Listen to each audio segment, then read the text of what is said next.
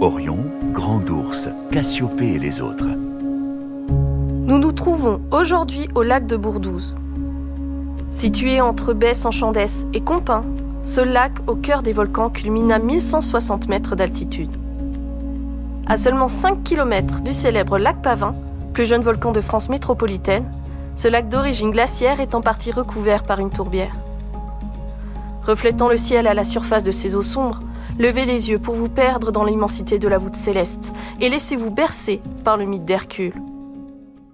Dans la mythologie grecque, Héraclès est le fils de Zeus et d'Alcmène, mais aussi le fils adoptif d'Amphitryon. C'est un héros hellénique, le plus connu dans l'Antiquité, mais aussi le plus victorieux dans ses combats contre les monstres chtoniens, créatures venant des confins de la terre et des enfers.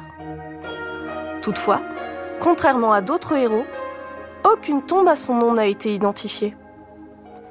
Il a réalisé 12 travaux, dont un des plus célèbres est son combat contre le lion de Némée, représenté par la constellation du même nom dans le ciel du printemps.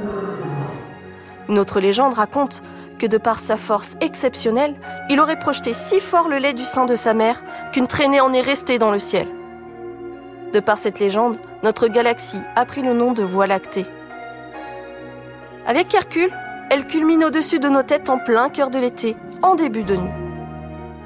Notre galaxie est une immense structure composée de poussière, de gaz et de corps célestes en rotation autour d'un centre galactique.